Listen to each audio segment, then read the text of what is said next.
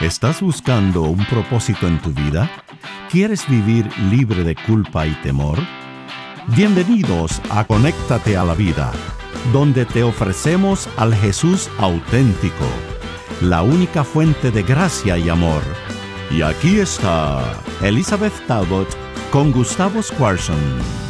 Bienvenidos a Conéctate a la Vida. Soy Elizabeth Talbot. Y yo, Gustavo Squarson. Y de paso, Gustavo, gracias por estar con nosotros toda la serie. es realmente lindo tenerte acá con nosotros. Es un privilegio, aprendí un montón y estoy aprendiendo un estamos montón. Estamos todos aprendiendo, porque estamos tratando de aprender las lecciones que tuvo que aprender el pueblo de Israel en su travesía del Éxodo hacia la tierra prometida, que realmente es un símbolo de nuestra propia travesía hacia la tierra prometida. Por, lo tanto, son principios básicos que vos podés aplicar en tu vida para que en este trayecto que tenés de tu vida pueda ser eh, de una calidad que realmente la que sí, Dios una quiere vida para ti. abundante, ¿no? Y que vivas con seguridad y no con ansiedad, ¿no? Claro, Porque claro. muchos de nosotros tenemos tanta ansiedad de qué, qué, lo, qué va a pasar, tendré suficiente, será que califico para la salvación, qué, qué hago mañana si perdí mi trabajo, todas estas ansiedades que tenemos como... Los psicólogos dicen que casi el 90% de las cosas que te preocupas no van a suceder, que simplemente te paralizan. Por lo tanto, hoy es hora de dejarte de preocuparte, de vivir en ansiedad y confiar en Dios, ¿no? Sí, confiar en Dios para que no vivir paralizado, ¿no? Claro, para poder hacer claro. el propósito por el cual naciste en este mundo. Exacto. Hoy vamos a hablar de un tema este, que a mí me gusta mucho y que, y que, y que es interesante porque los podemos aplicar en, en otras cosas. Por ejemplo, ¿Vos te acordás cuando entraste a Estados Unidos por primera vez? Sí, un miedo bárbaro, una Sí. ansiedad, tensión. Sí, entrar por la parte de migración, Sí. cuando uno, uno venía todavía, no, uno no era ciudadano, ¿no? Claro, de claro. Estados Unidos. Yo también vine de otro país, de, de Argentina, y lo, y lo que cuesta venir a- al país de Estados Unidos, porque ¿quién puede entrar? Claro. ¿Quién puede entrar, no? Y es todo intimidante, ¿no? Todo el, el- intimidante, el sí, sí, sí, ambiente, sí. La, la situación. Sí, me te- dejarán entrar, ¿no? Sí, te miran así como... y después, a medida que pasan los años que uno vive acá, este, eventualmente ambos, vos y yo, nos hicimos ciudadanos de este país. Ujú.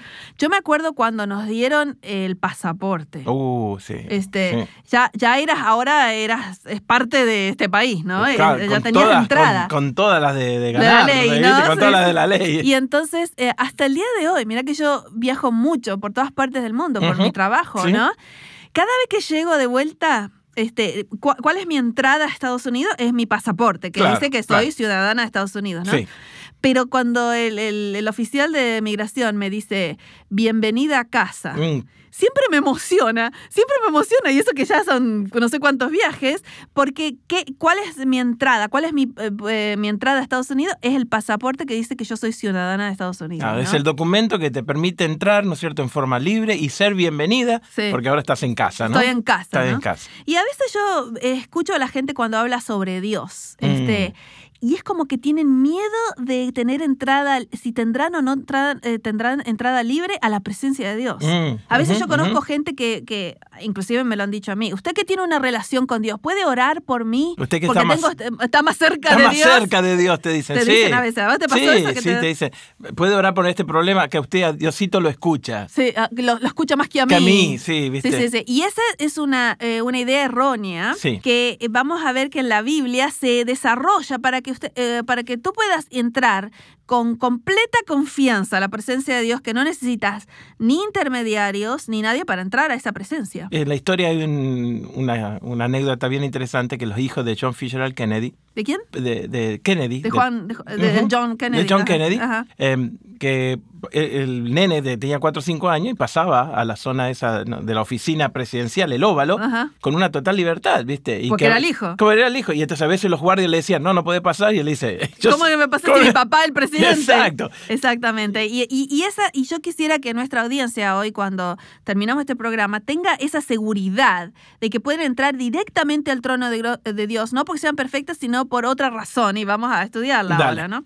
Entonces, cuando volvemos a, a Éxodo, ¿te acordás que Dios hizo un tabernáculo, una forma de habitar con ellos, que era como una carpa grande? Movible que movible se movía. que se movía con ellos, ¿no? Sí, Y adentro, en el lugar santísimo, ¿te acordás? Que había dos piezas. Contanos de las dos piezas otra El lugar vez. eh, santo y el lugar santísimo. En el lugar santísimo Estaba es el- el, arca, ¿no es cierto? Y el sumo sacerdote entraba una vez al año A- a y había un velo que la separaba, Bueno, ¿no? de- hoy vamos a hablar de ese velo, porque Dios les quería mostrar que había eh, una santidad tan grande en su presencia, que si ellos entraban de cualquier manera, en cualquier momento, iban a ser muertos, ¿no? Eran exterminados, fulminados. Entonces, sí. el- el- una vez al año iba el sumo sacerdote, hacía un sacrificio por sí mismo primero y después, como representante del pueblo, entraba y ponía sangre arriba de este arca, que, del que hablamos del programa pasado. En favor del pueblo. Este, y era interesante porque solo cruzaban ese velo del lugar santo al lugar santísimo una vez al año.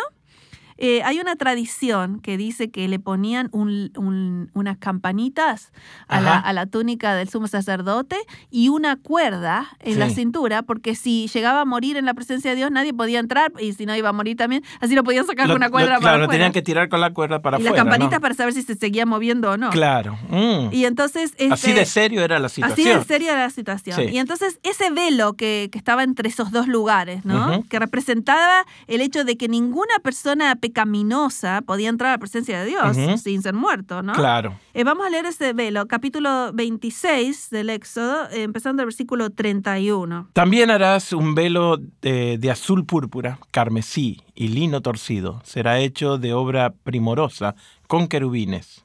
Y los pondrás sobre cuatro columnas de madera de acacia cubierta en oro. Sus capiteles de oro sobre basas de plata. Y entonces, muy interesante todo esto que ahora iba a separar, y era un, era un, eh, un velo bien grueso, porque a veces no pensamos en una cortina común, ¿no? Ajá. No, era una, una cortina bien gruesa. Si pensás en un telón de un teatro o una cosa Bien así. pesada, Pero ¿no? pesada y gruesa. O sea Eh, que eh, el, simbolismo era no se puede pasar. no se o puede sea, pasar, no claro. se puede pasar. La presencia de Dios está atrás de este velo. Ajá. Eso eh, Dios mostró a través de que el sacerdote podía ir una vez al año cuando llevaba sangre en sus manos, Ok. podía entrar a la presencia de Dios. Eh, Dios enseñó que algún día íbamos a poder entrar en la presencia de Dios por la sangre de Jesús. Ese, era, Ok. ese era el simbolismo. ¿no? Claro. ok. que eh, el autor de Hebreos lo va a explicar. Agarra ese simbolismo del tabernáculo y dice, bien. ¿por qué yo me puedo acercar ahora al trono de Dios confiadamente? Ujú. ¿Porque soy perfecto? ¿Porque No. tengo logros? Ujú. ¿Porque he guardado la ley perfectamente? ¿Porque me merezco que Dios me reciba? No, No. dice él, ninguna por ninguna de estas razones. Ok. Entonces él explica por qué yo puedo entrar a la presencia de Dios con total confianza, sin ningún onto intermediario, ni eh, sin ninguna razón que me califique. Ok, explícanos, porque la verdad que muchos tenemos esa idea de que nos esforzamos o tratamos de buscar alguna manera de poder llegar a Dios, o buscamos un intermediario, una persona o logros. Sí, Eh, entonces, Sí, ¿no? sí, sí. Los que- logros, los alcances. Por ejemplo, hay muchas personas que creen que tienen que ir a, a un cura, por ejemplo, Ujú. o a un santo. Claro, este, claro. para poder entrar a la presencia de Dios a través de ellos, ¿no? Y la Biblia va a refutar eso. Ajá. Y lo vamos a leer ahora, Ok. ¿no? Pero eh, otros que somos cristianos y no creemos en mediadores eh, personas, Sí. y seguimos teniendo esa idea que yo para entrar a la presencia de Dios tengo que haber hecho todo bien. ¿Cuánta gente no viene a Dios porque dice, no, yo ya me fui tan lejos que Dios no me va a recibir? O- o- o- o yo me encuentro, eh, Elizabeth, con mucha gente que me dice, cuando esté listo. Cuando esté listo, Cuando ¿qué esté quiere listo. decir eso? Eh, que nunca va a estar listo, número uno, porque Sí. no, la palabra de Dios dice, todos hemos pecado, Pecado, todos nos sí, equivocamos. sí, sí, sí. Y ese cuando esté listo es simplemente un retrasar que Dios te- se manifieste con su bendición sobre tu vida. Claro, Él quiere que ahora vengas Ajá. como estás, lleno de barro, si querés. Porque si estás listo y estás limpio, no necesitas a Dios. Sí, exactamente. Pero como yo no puedo hacer nada, este, este pacto es de alguien que lo puede todo con el que no puede nada. Entonces, Exactamente. justamente la invitación es para todos aquellos que no ¿Sabe- y podemos. ¿Sabés que me acordé de algo recién? Así A que antes, antes de leer la parte de Hebreos, te quiero, te quiero contar algo. Cuéntame, cuéntame. Una vez vi un video que lo uso mucho y me encanta. Dos nenitos que chiquititos que están en el barro, ¿no? Ajá, Y, sí. em- y em- ¿Lo viste? Sí, sí, sí. Y empiezan a saltar adentro del barro y se empiezan a ensuciar. Ajá. Y cada vez está tan más sucio, más sucio, más sucio. Y entonces de repente se tiran al barro y se, y se embarran completamente. Ya. Y lo ven al papá venir.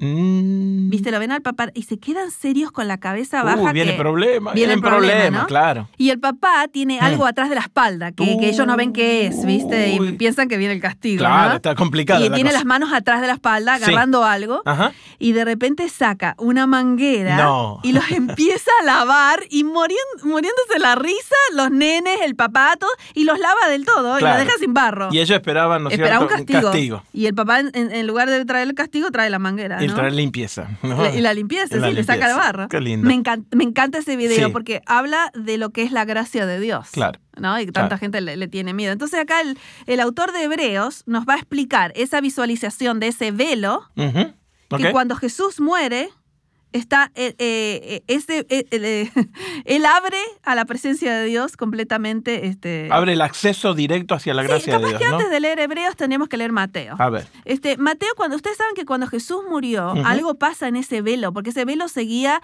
des- después del tabernáculo, siguió al templo, ¿no? Siguió y en el templo. templo estaba igual la división, Sí. ¿no? Entre- Seguía viendo la separación del lugar santo al lugar o sea, santísimo. sí, y entonces cuando Jesús muere, Ajá. ocurre algo sobrenatural Ajá. este, con ese velo. Así que vamos al- a, Mateo 27 Ujú. y vamos a, vamos a empezar el versículo este, 50. Eh, Mateo 27, 50. Esta, esta es la, el- la narrativa de la muerte de Jesús, ¿no? Ok, Mas Jesús, habiendo otra vez clamado a gran voz, entregó el Espíritu. Y he aquí, el velo del templo se rasgó en dos, de arriba a abajo, y la tierra tembló y las rocas se partieron. Cuando muere Jesús, ah, hay un acto sobrenatural, muchos actos sobrenaturales como Sí, si sí, siguen sí, leyendo, pero uno de ellos es que el velo del templo, que era así de grueso como hablamos, que dividía el lugar santo del lugar santísimo y que la presencia de Dios nadie la podía ver, en el momento que Jesús muere se rasga este, este velo de arriba a abajo, en lugar Ok. de- pues si una persona lo raja, lo puede de abajo de, para de arriba. abajo para arriba, claro. Pero se, se, se raja de arriba a abajo mostrando que es un acto de Dios, Claro. diciendo, en este momento y de aquí en adelante hay acceso directo a la presencia de Dios. ya, abre todo para que el ser humano pueda llegar, ¿no es Así, cierto? y, y ya no lo fulmina la, la, la presencia, presencia de Dios santa. porque la sangre de Cristo este, es, es el pasaporte. Porte. ¿Ah? Qué lindo, ¿no? Esa, esa Claro. visualización. Ok. Y entonces Hebreos eh, va, va a decir, es por la sangre de Jesús que podemos entrar directamente a la, a la, eh, Mm. a- a la presencia de Dios y con fe, sin miedo. ¿Cuánta gente tiene miedo de Dios? Sí. Acá dice, no tenga miedo. Así Sí. que en este momento donde estés, lo que esté pasando, cualquier pas- cosa que esté en tu vida, tenés acceso a llegar y hablar directamente con Dios. Sí, puedes orar en este momento, en el medio de tu carro, en el medio de donde estés, en el medio de un prostíbulo si Ajá. estás. Y, y va a llegar. a Dios ayuda porque Él dice, yo ya hice lo necesario para que... Y él va a sacar la manguera detrás de, la, Sí, sí, de, sí, de su espalda y va a empezar a jugar contigo. Sí, sí, sí. Que no es un juego. Sí, sí, sí, no pro- te va a, te va a limpiar, porque Él ya, ya pagó tu- la pena de tu pecado, ¿no? Uy, qué hermoso. Sí. Ujú. Así que el capítulo 10 de Hebreos, vamos a leerlo, versículo 19 al 22. Vamos Ok. a leer cuatro eh, versículos. Eh, versículo 19. Así que hermanos, teniendo libertad para entrar en el lugar santísimo, ahí está, por la sangre de Ajá, Jesucristo, ajá. por el camino nuevo y vivo que Él nos abrió a través del velo, esto es su carne, teniendo un gran sacerdote sobre la casa de Dios, que es Jesús, ¿no? Ujú. Acerquémonos, fíjate qué hermosas estas palabras, acerquémonos con corazón sincero en plena certidumbre de fe. Mm. ¿Cómo puedo acercarme a Dios? En completa certeza de fe, Ujú. dice, porque entras al lugar santísimo, a la presencia de Dios, a través de Jesucristo, que, que, que cuando Él murió se rasgó el velo. Viste, eh, en vez de, de estar pensando y retrasando tu venida a, a- A a lo- Cri- a a lo- Dios. Cristo, a los, a los brazos de Dios, eh, con corazón sincero, vení Sí, sí. confiadamente que Él está esperándote. Sí, sí, no sí. solamente tener acceso, Él está desesperado que venga. Sí, sí, que vengas, que venga. Y, y hizo todo lo necesario, ya hizo todo lo necesario. A mí me gusta mucho eh, entender que cuando Cristo muere, la vida de Cristo, este, era, eh, eh, estaba representado por ese velo. Mm. ¿No? Y que cuando el velo se rompe, eh, eh, quiere decir, ahora que Cristo murió, tú tienes acceso directo a la presencia de Dios por la sangre de Jesús, ¿no? Ese es el pasaporte. Así que, así como yo siento esa emoción cuando, cuando vuelvo y, y dice, ah, tenés un pasaporte, entonces bienvenida a casa. Dios dice, ah, venís en el nombre de Jesús y por su muerte, bienvenido a casa. O sea que recibís esa, esa aceptación. Sí. Dios abre los brazos y te dice, bienvenido a casa, eres uno de los nuestros porque aceptaste el sacrificio de mi hijo en tu lugar. Así que viene al trono de Dios y de su gracia en plena certidumbre de fe, porque Él te está esperando. Gracias por acompañarnos en Conéctate a la Vida. Para devocionales, videos, libros en audio y mucho más, te invitamos a que bajes nuestra aplicación Jesús 101 y que visites nuestro sitio de internet jesús101.tv. Nuevamente, jesús101.tv. Hasta pronto y recuerda que con Jesús puedes vivir sin temor.